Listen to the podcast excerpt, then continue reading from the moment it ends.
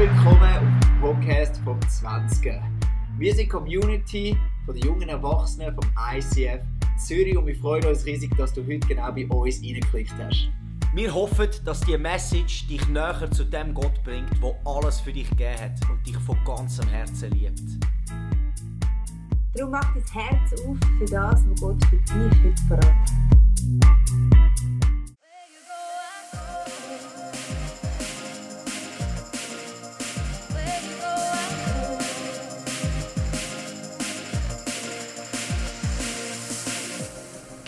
Stell dir vor, es ist Montagmorgen, Viertel ab 11 Uhr und plötzlich kommt ein wildfremder Mann zu dir und sagt, aufsteh, komm, wir gehen, ich stelle dein Leben komplett auf den Kopf. Genau so ist es dem gegangen, wo wir in dieser Serie miteinander genauer anschauen Der Petrus. Er ist so ein schräger Vogel, so viele Ecken und Kanten, aber gleich hat Jesus zu 100% auf ihn gesetzt. Und das ist für mich ein gutes Vorbild, für mich und für dich. Darum lass uns das anschauen. Der Petrus.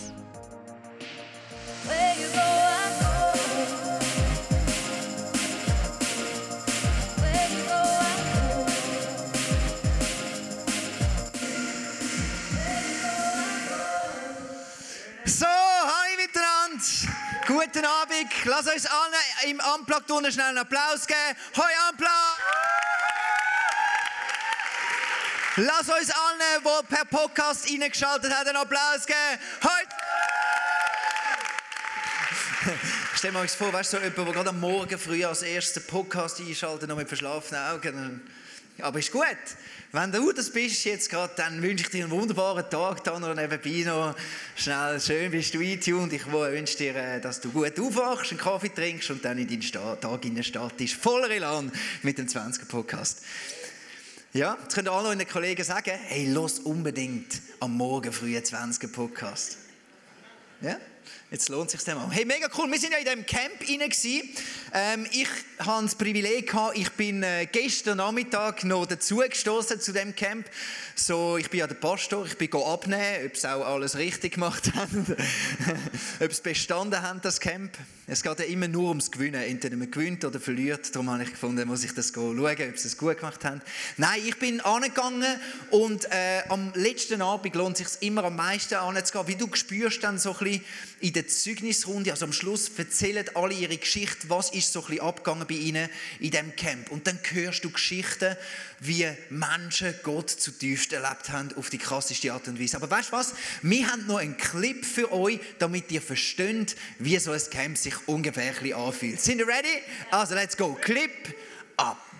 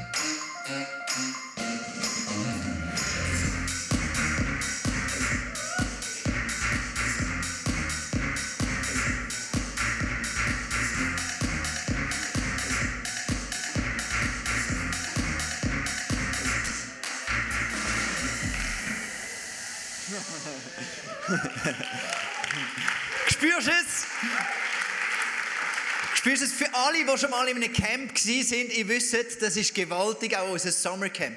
Und das Krasse ist ja immer in so Camps, oder? Da bist du auf einem Höch oben, weil du erlebst sensationelle Gemeinschaft und gleichzeitig erlebst du Gott auf krasse Art und Weise. Und es war so berührend, gewesen, eben die Geschichten gestern zu hören. Und sind wirklich Menschen, haben Gott so erlebt in dem Camp, wie sie es vorher noch nie gemacht haben. Und um das geht es heute Abend. Wir sind in dieser Petrus-Serie und der Petrus, heute schauen wir ein ganz interessantes Erlebnis an von Petrus, wo er genau auch Gott auf eine krasse Art und Weise erlebt hat, wie vielleicht noch nie vorher. Ich möchte aber zuerst dir eine Frage stellen. Was sind so ein bisschen die Momente, wo du würdest sagen, hey, dort habe ich Gott einmal erlebt? Und vielleicht würdest du anders nennen, vielleicht würdest du mehr sagen, hey, dort habe ich mal eine spirituelle Erfahrung gemacht oder vielleicht hast du mal ähm, einfach erlebt, irgendwie, äh, äh, dass, dass du äh, einen Schutzengel erlebt hast und es ist ein, so ein kleines Wunder vielleicht mal passiert. Ich frage dich schnell einfach so ein bisschen, was sind so die Momente in deinem Leben gewesen, wo du eine Berührung gehabt hast mit einem Übernatürlichen, respektive mit Gott? So ein, Herrlich, so ein Herrlichkeitsmoment möchte ich es nennen. Okay? Weißt du einen? Einer von meinen Momenten ist, äh, wo ich immer noch mega genau weiß, ist, wo ich getauft worden bin. Weiß ich noch, das Bild hat sich bei mir eingebrannt, der Moment, oder? Äh, Du gehst dann runter und das Wasser und kommst dann wieder rauf. Und der Moment, wo ich von unten rauf schaue, von unten in die Wasserdecke, das ist mir wie geblieben, wenn ich dort durchgegangen bin, wo ich wie gemerkt habe, hey, wow, das ist der Moment, wo mein neues Leben offiziell so besiegelt ist, wo ich jetzt wie mit Jesus, wie Jesus von der Tod auferstanden ist, so wieder aufersteht, mein neuer Mensch in mir inne. Und das ist mir, hat sich so eingeprägt. Das ist für mich so ein Herrlichkeitsmoment in meinem Leben, der sich eingebrannt hat. Vielleicht kennst du auch so so Momente in deinem Leben, wo du gemerkt hast, hey, das sind, die sind so prägend. Wenn du dich für Jesus entschieden hast, muss es sicher irgendeinen so einen Moment wahrscheinlich gegeben haben, oder vielleicht ist der Moment auch länger gegangen, vielleicht eine ganze Zeit, wo du gemerkt hast, hey, Gott ist so real, Gott ist so krass, Gott ist so stark, ich will an ihn glauben. Irgendetwas hat zu dem geführt. Es sind immer so Herrlichkeitsmomente. Und der Petrus hat so einen Herrlichkeitsmoment gehabt. Ich möchte es euch erzählen. Es ist nach dem wo Jesus das erste Mal eigentlich darüber geredet hat, dass er wird auf Jerusalem gehen und dort werden sie ihn verhaften und sie werden ihn mit falschen Anschuldigungen verurteilen und er wird müssen am Kreuz sterben, damit sein Tod die Erlösung wird von allen Menschen. Er, der keine Sünde hat, muss sterben, damit wir, die sündhaft sind, jetzt können durch unseren Glauben an Jesus können ewig leben.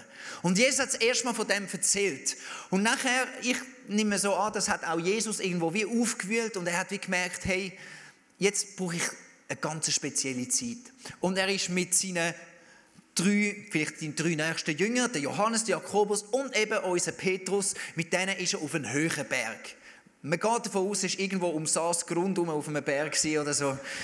Ähm, nein, irgendwo ist er auf einen höheren Berg aufgegangen. Und dort oben passiert plötzlich etwas ganz Interessantes. Plötzlich fängt das Gesicht von Jesus an scheinen. Wie die Sonne. Kannst du dir das vorstellen? Und seine Kleider sind plötzlich strahlend weiß. Und die Herrlichkeit von Gott zeigt sich plötzlich in Jesus. Und dann, mit dem noch nicht genug, plötzlich erscheint der Mose, wo eigentlich schon seit eineinhalb tausend Jahren nicht mehr auf dem Planet lebt, gelebt hat, und der Elia, ein Prophet aus, der, aus dem Alten Testament, aus der Bibel, erscheinen plötzlich und sind bei dem Moment, wo Jesus, die göttliche Herrlichkeit von Jesus sichtbar wird, sind da dabei. Haben das Bild? Das ist so ein Moment so ein Herrlichkeitsmoment. Okay, das Wort musst du glaube merken, ein Herrlichkeitsmoment, wo der Petrus hat. Ja, komm, ich sage mal alle Herrlichkeitsmoment, okay? Das sind die Momente, wo du merkst, du begegnest dem Göttlichen. Du begegnest dem Göttlichen.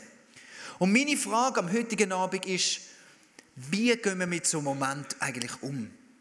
Weil das sind so Momente, wo viele von uns ändert sich nachher das Leben.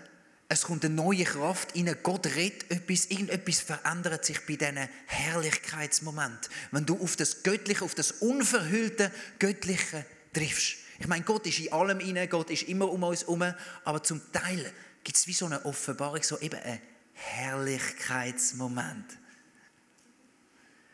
Und lass uns schauen, wie unser Petrus reagiert hat auf das Erlebnis. Im Matthäus 17, Vers 4 lesen wir, da ergriff Petrus das Wort. Herr, sagte er zu Jesus, wie gut ist es, dass wir hier sind. Wenn du willst, werde ich hier drei Hütten bauen. Eine für dich, eine für Mose und eine für Elia. Weißt du, Mose, äh, der Petrus hat geschnallt, das ist ja crazy. Warum der Mose und warum der Elia? Der Mose ist der, der am Volk Israels ganze Gesetz gegeben hat. Das sind auch die ersten fünf Bücher, heißen fünf Bücher Mose. Ähm, kann gut sein, dass der sie geschrieben hat, vielleicht schon, vielleicht nicht. Das ist eine theologische Frage. Ich rede mit der Lea darüber. Jedenfalls, dort geht es fest um Gesetz, um den Mose, um das, was Gott durch den Mose da hat und, äh, und am Mose gesagt hat und er aufgeschrieben hat. Und nachher kommen die Geschichtsbücher und dann kommen die Propheten. Und in den Propheten, das ist wie zu späterer Zeit, hat es verschiedene Propheten gegeben am Volk Israel, wo sie auch wieder gelehrt haben und ihnen gesagt haben und richtig gegeben haben. Und eigentlich sind das so die krassen Schriften, wie Gott sein Volk geführt hat. Auf der einen Seite durch den Mose, am Mose sein Gesetz oder Gottes Gesetz und dann auf der anderen Seite durch Prophetie, durch Propheten. So hat Gott zum Volk geredet und so hat er sein Volk geführt. Und in dem Moment kommt das plötzlich alles zusammen. Und der Petrus hat geschnallt, ah, es geht alles um Jesus. Die ganze alte Schrift spitzt sich zu. Zuerst das Gesetz und nachher Propheten. Alles wird erfüllt in der Person Jesus und dass er dann an das Kreuz geht. Und der Petrus ist ja ein Jude, der hat das geschnallt. Und plötzlich hat er geschnallt, das ist ein historischer Moment, wir müssen da bleiben. Was ist passiert? Ich tue es euch schnell erklären. Der da ist das krasse Wunder passiert, das Zeichen für Wunder. Dann hat der Petrus gemerkt, das Wunder ist krass, das fühlt sich gut an. Oder er sagt es so, es ist gut, dass wir da sind. Und dann hat er gesagt, hey, ich liebe das. Ich liebe das so fest, ich muss jetzt doch ein bisschen tun, so fest liebe ich das, dass ich, nachher, dass ich jetzt will, gucken, lass uns da eine Hütte bauen dass wir immer in dem Wunder sein in dem Moment sein können, weil dann haben wir es immer gut und dann ist unser Herz immer erfüllt. Das ist die Logik von Petrus. Jesus hat nicht ein Wort auf das geantwortet und ist nicht auf einmal auch nochmal darauf eingegangen. Ganz interessant. Ich glaube, Jesus hat schon geschnallt, was der Petrus ist. Wie das ist die Art und Weise, wie ein Mensch denkt. Wie du und ich denkt. Ich kann es erklären. Wo du in deinem Leben das erste Mal so etwas gesehen hast, ist es für dich wie ein Herrlichkeitsmoment gewesen. Immer noch. Du hast gemerkt, ein Lollipop. Du hast ihn ins Maul genommen. Und was hat es mit dir gemacht? Du hast Freudentränen gelacht. Und du hast gewusst, ich liebe Lollipop. Was hast du gemacht? Du hast versucht, Hütten um den Lollipop umzubauen. Du hast versucht, nochmal einen Lollipop und nochmal einen Lollipop, so viel Lollipop wie es geht. Ich weiß nicht, denn deine Töchter können wahrscheinlich mehr als ein Lollipop nacheinander essen. Sie könnten, sie könnten, aber das Mami ist zum Glück und der Papi da, der aufpassen. Das ist die Art und Weise, wie wir lernen. In unserem Leben, wir nehmen etwas, schauen, fühlt es sich gut an, dann tun wir es in unser Herz hinein und sagen, das haben wir gern und das heißt, wir wollen es dann wieder. Das ist die Art und Weise, ganz im, im banalsten Sinn, wie du als Baby, als Kind lernst, was hast du gern, was hast du nicht gern. So funktioniert es. Und irgendwann als Kind merkst du dann, du wirst älter und irgendwann hast du vielleicht nicht mehr so Lust, gerade 200 Lollipops am Stück zu schlecken.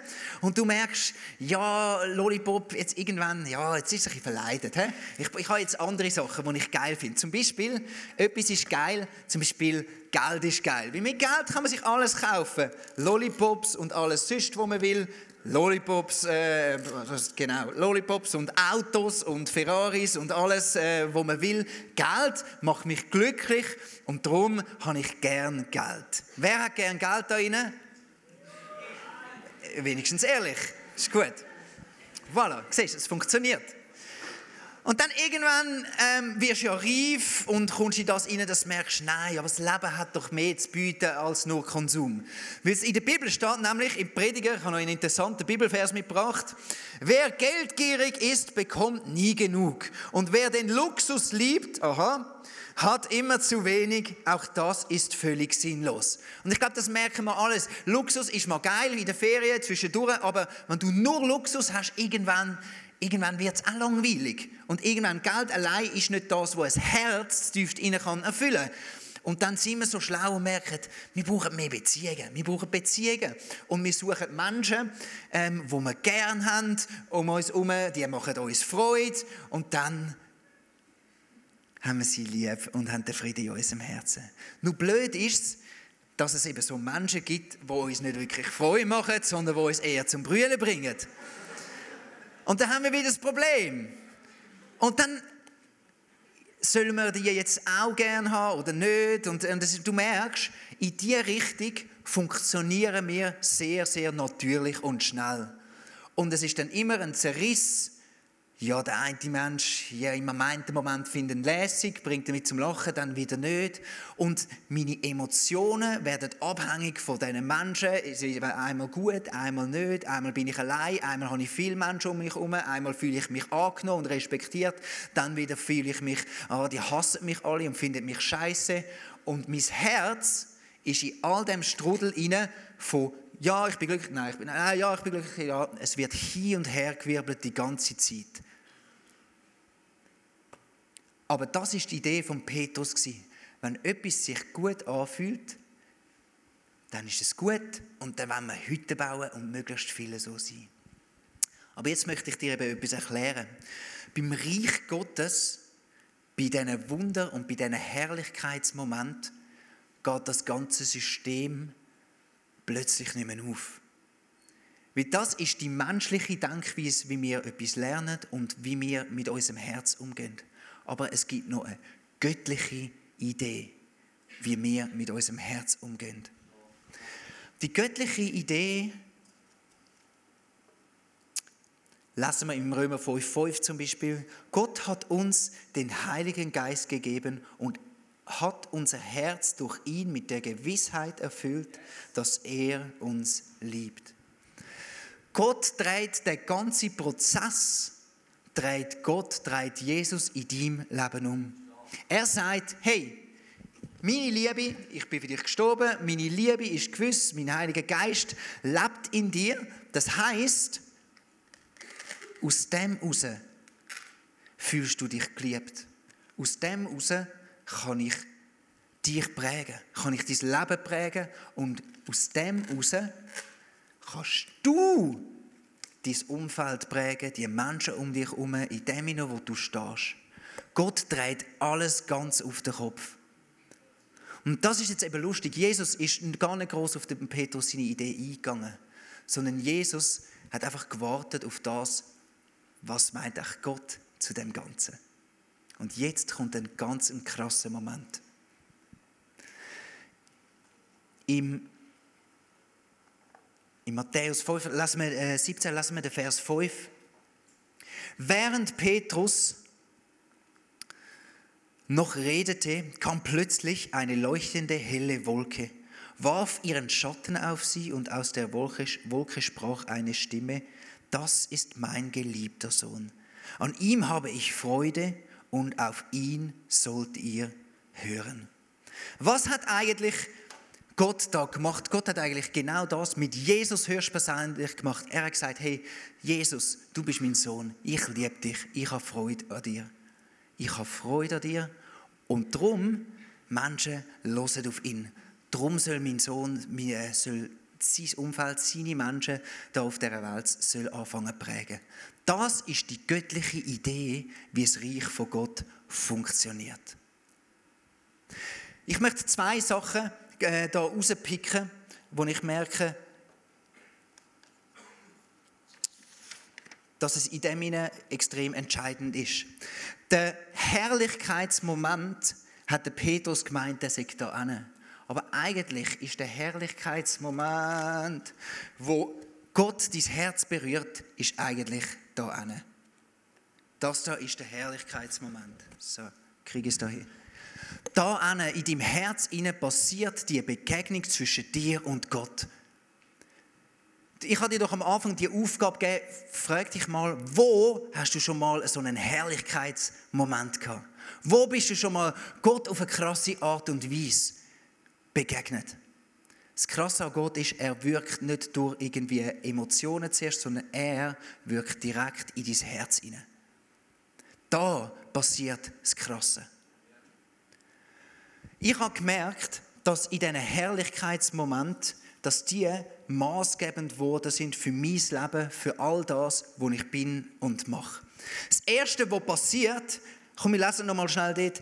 Gott sagt, dies ist mein geliebter Sohn, an ihm habe ich Freude und auf ihn sollt ihr hören. Das Erste, was passiert, ist, Gott schenkt oder spricht seinem Sohn Jesus Identität zu.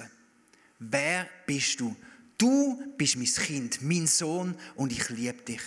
Und ich glaube, das ist das Erste, wo, wo man merkt, das geht genau von dem aus. Das ist das, was Gott in unser Herz mit reden will, in diesen Herrlichkeitsmoment. Ich kann mich erinnern, es hat einen Ort gegeben, wo ich äh, in meinen tiefsten Krisen immer wieder angegangen ist, und zwar der Greifensee. Kennt ihr den Greifensee? Weißt, ich bin vielleicht einmal das erste Mal dort angegangen, weil ich dachte, da ist noch cool. Und dann habe ich plötzlich gemerkt, hey, das ist ein Moment, wo ich kann Herrlichkeitsmomente erleben kann. Und von dann an habe ich gemerkt, da will ich immer wieder angehen. Und vor allem habe ich gemerkt, wenn es um meine Identität geht und ich bin am Kämpfen, wenn ich Krise habe, wenn ich mich frage, wo gehöre ich an? Wer bin ich? Bin ich geliebt oder nicht? Das ist der Ort, wo ich suche. Petrus Idee, die menschliche Idee, sucht Identität immer von außen. Wie denken Menschen? Was, wie, wie fühle ich es gerade von meinem Umfeld her, von dem, was ich habe? Gottes Identität kommst du über in diesen Herrlichkeitsmoment, wo du dich Gott aussetzt und du hast so einen Moment, du und Gott berühren sich. Ich habe gemerkt, in all meinen Krisen, je mehr Krisen dass ich habe in meiner Identität, desto öfters muss ich die Herrlichkeitsmomente suchen. Und ich hatte Zeiten wo ich jeden Abend wieder rausgegangen bin, an den Greifensee runtergelaufen bin. Zum Glück habe ich in Uster gewohnt, das ist am Greifensee. Jetzt in Zürich wäre es ein bisschen schwieriger.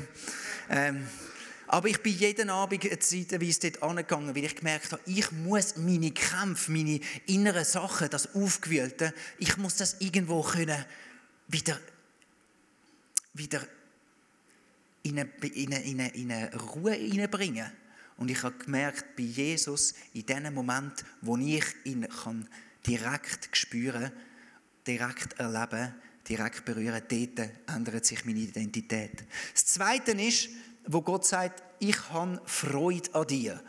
Und ich glaube, dass in diesen Sachen, wo du emotional zum Teil an Anschlag kommst, ist das das, was wieder Ruhe hineinbringt, ist, dass du dir einen Herrlichkeitsmoment wiederholst und bei Gott wieder in die Ruhe gehst. Ähm, in meine, von, meine, von meinem ganzen Ding her bin ich ein Mensch, wo eher schwierig fällt, mich selber wahrzunehmen, mich selber zu spüren. Also ich kann, bei, bei mir kann etwas Schlimmes passieren. Ist lustig, wir haben die letzte äh, äh, uns beworben für eine Wohnung und dann haben wir eine Absage bekommen. Und meine Frau ist wegen dieser Absage für die Wohnung so richtig, natürlich einfach, sie hat es richtig können zeigen Ah, ich bin so traurig, ich hätte mich so gefreut auf die Wohnung, die wäre so lässig gewesen, ich bin traurig, es mag mich und so. Und ich habe wie gemerkt, bei mir, äh, ich bin noch am Arbeiten, warte schnell, meine Emotionen kommen irgendwie immer am Schluss. Wirklich, ich bin irgendwie, ja, ich weiß, es ist traurig, aber ich spüre eigentlich jetzt noch nicht gerade, dass es traurig ist und so.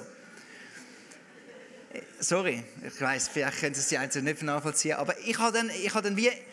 Und der Punkt ist aber, dass es dann plötzlich, merke ich dann irgendwann später, hey, eigentlich bin ich recht traurig wegen dieser Wohnung, aber ich habe es gar nicht so richtig rauslassen und für mich ist es das, ich habe gemerkt, ich muss immer wieder, wenn ich mich leer oder, oder, oder meine Emotionen oder mich selber nicht spüre und so, bei Gott merke ich, ist der Ort, wo ich kann sein kann, wie ich bin und wo Gott in mir wieder reinredet und wieder eine Ordnung gibt in mein ganzes Gefühlsthema.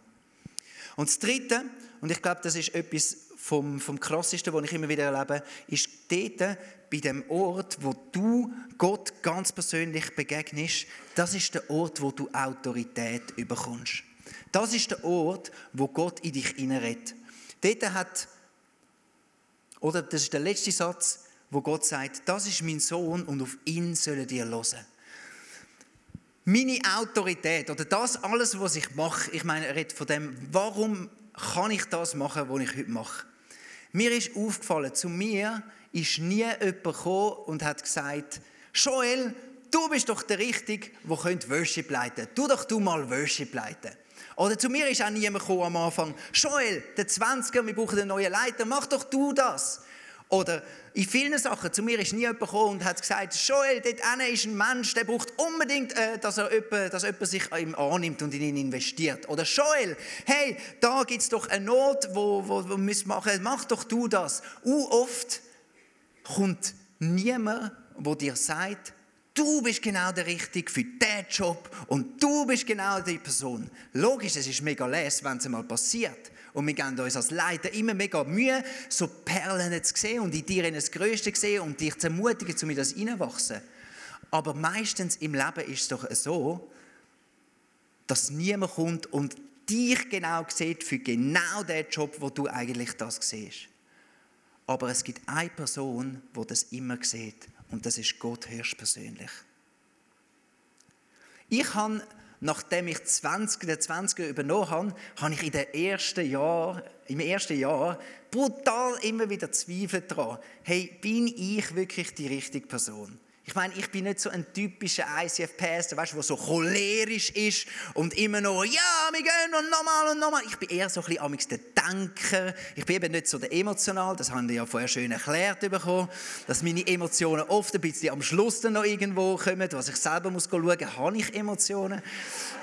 Spüre ich etwas? Ja, nein, so extrem ist es nicht. Zum Glück. Das Gute ist, Entschuldigung, ich muss eine kleine Kamera haben, ich kann mega gut brüllen, wenn, Filme so richtig traurig sind. Dann muss ich manchmal heulen. Dort tue ich dann manchmal kompensieren.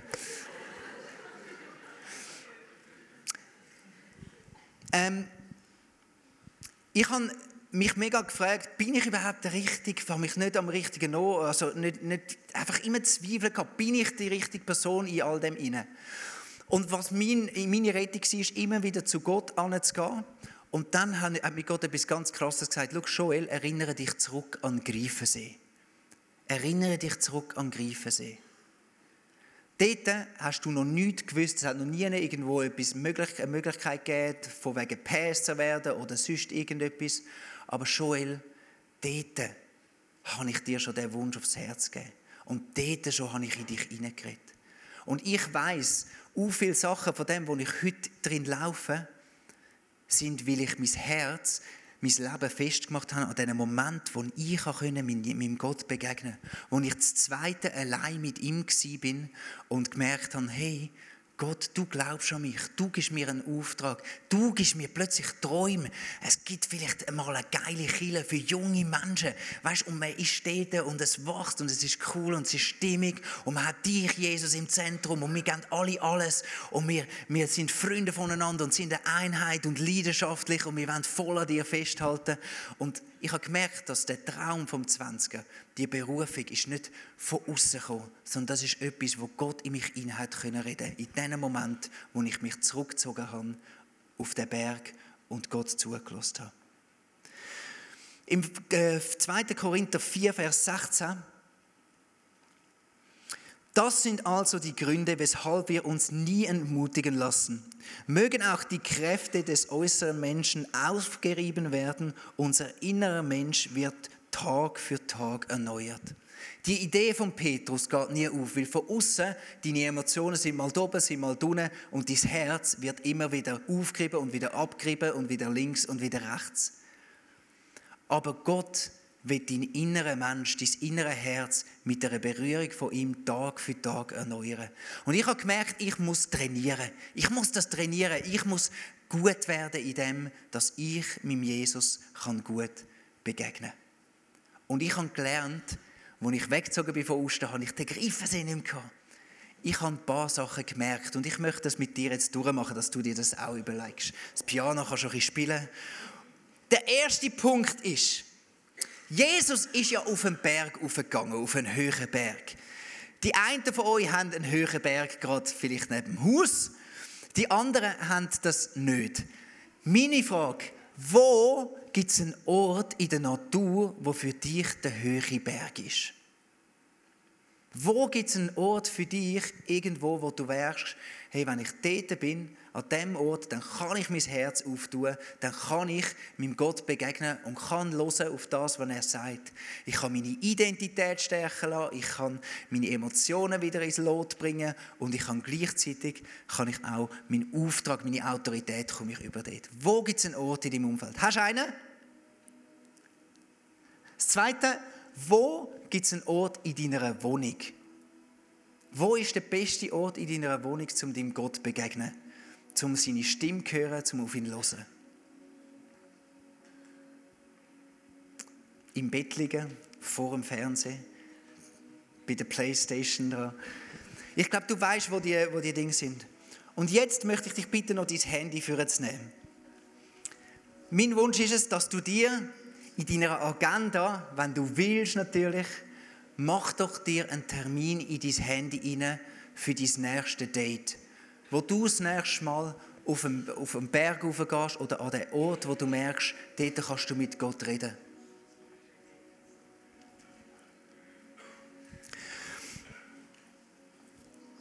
Schau, wir reden immer sehr oft davon, dass der Glaube an Jesus ist eine lebendige Beziehung.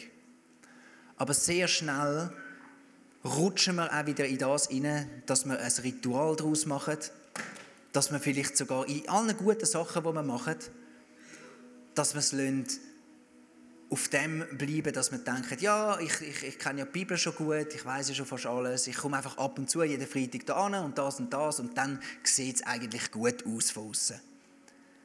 Aber ich, ich glaube, lass uns das immer wieder nutzen. Wir haben eine lebendige Beziehung zu Jesus. Das heißt, er wird uns immer wieder prägen. Da ist gestanden im, im Korinther, er wird uns Tag für Tag erneuern. Und das ist das, was dir zusteht. Das und nicht weniger. Dass du täglich wieder merkst, du hast so, eine, so ein Erlebnis. Ein Erlebnis, wo du merkst, Gott berührt dich. Täglich hast du wieder einen Herrlichkeitsmoment am Morgen. Und schau, ich habe gemerkt, ich kann die Bibel lesen oder ich kann die Bibel lesen und einen Herrlichkeitsmoment für mich daraus werden lassen. Ich habe gemerkt, ich kann beten und einfach ein Gebet reden und es ist Religion. Oder ich bete und es ist ein Herrlichkeitsmoment mit mir. Weil ich bete, indem ich es leben lasse. Ich kotze mein Herz aus. Ich sage meine Gedanken. Ich bin, meine Emotionen lege ich auf, lege ich aus vor Gott. Meine Zweifel, meine alles, ich verberge nicht, weil ich weiß, er lebt. Und dort, wo ich komme, wie ich bin, dort kommt er. Und ich suche die Bergmomente. Lass deine Beziehung zu Jesus lebendig werden. Und es braucht für das, dass du das suchst, so einen Moment, wo du wieder kannst, das Göttliche erleben. Ob du nachher gerade Jesus live siehst, wie er scheint, oder vielleicht nur eine feine Stimme, oder vielleicht nur eine Ruhe tiefst in meinem Herz, oder ein Frieden, oder etwas, I don't know. Aber es kommt auch nicht so darauf an, weil Jesus lebt und weiß, wie er zu dir muss reden. Und der nächste Moment, das nächste Date mit dir hat Jesus schon geplant. Und Jesus, ich bin so riesig dankbar, dass wir dürfen unser Leben auf dem bauen, dass wir dir uns aussetzen können, dass du in unser Leben kannst wirken, dass du in unser Leben kannst reden. Und Jesus, danke, dass es funktioniert, Jesus. Danke, Heiliger Geist, dass du lebst und in uns in einen Raum einnimmst und funktioniert auf dem, dass wir auf dir unser Leben aufbauen können, Jesus. Und ich bitte dich, Gott, dass du jeden von uns immer wieder überraschst mit dem, immer wieder überraschst, dass wir dich erleben auf ganz neue, frische Art, Jesus. Und hilf uns, weise und schlau zu sein, wie wir dich suchen sollen, wie wir uns zurückziehen sollen. Wo ist unser höherer Berg, Jesus? Und wie können wir die Herrlichkeitsmomente erleben und unser Leben aus dem heraus definieren? Amen. Wenn Gott in unser Leben hineinredet, so wie er es vielleicht jetzt gerade bei dir gemacht hat, dann ist das etwas unglaublich Kostbares. Darum heb das wirklich und nimm das mit in deinen Alltag. Wir feiern jeden Freitag zusammen eine Celebration im Herzen Wir würden uns freuen, wenn wir dich dort willkommen heißen. Mehr Infos dazu findest du auf unserer Webseite 20.ch oder auf Facebook. Wir haben auch andere geniale Events unter der Woche oder geniale Camps, die gerade vielleicht könnten etwas sein für dich. Wenn du etwas erlebt hast mit Gott, dann schreib doch das uns auch. Das würde uns mega ermutigen und wir würden uns freuen, mit dir zu connecten. Bis bald. Tschüss. Ciao. Look.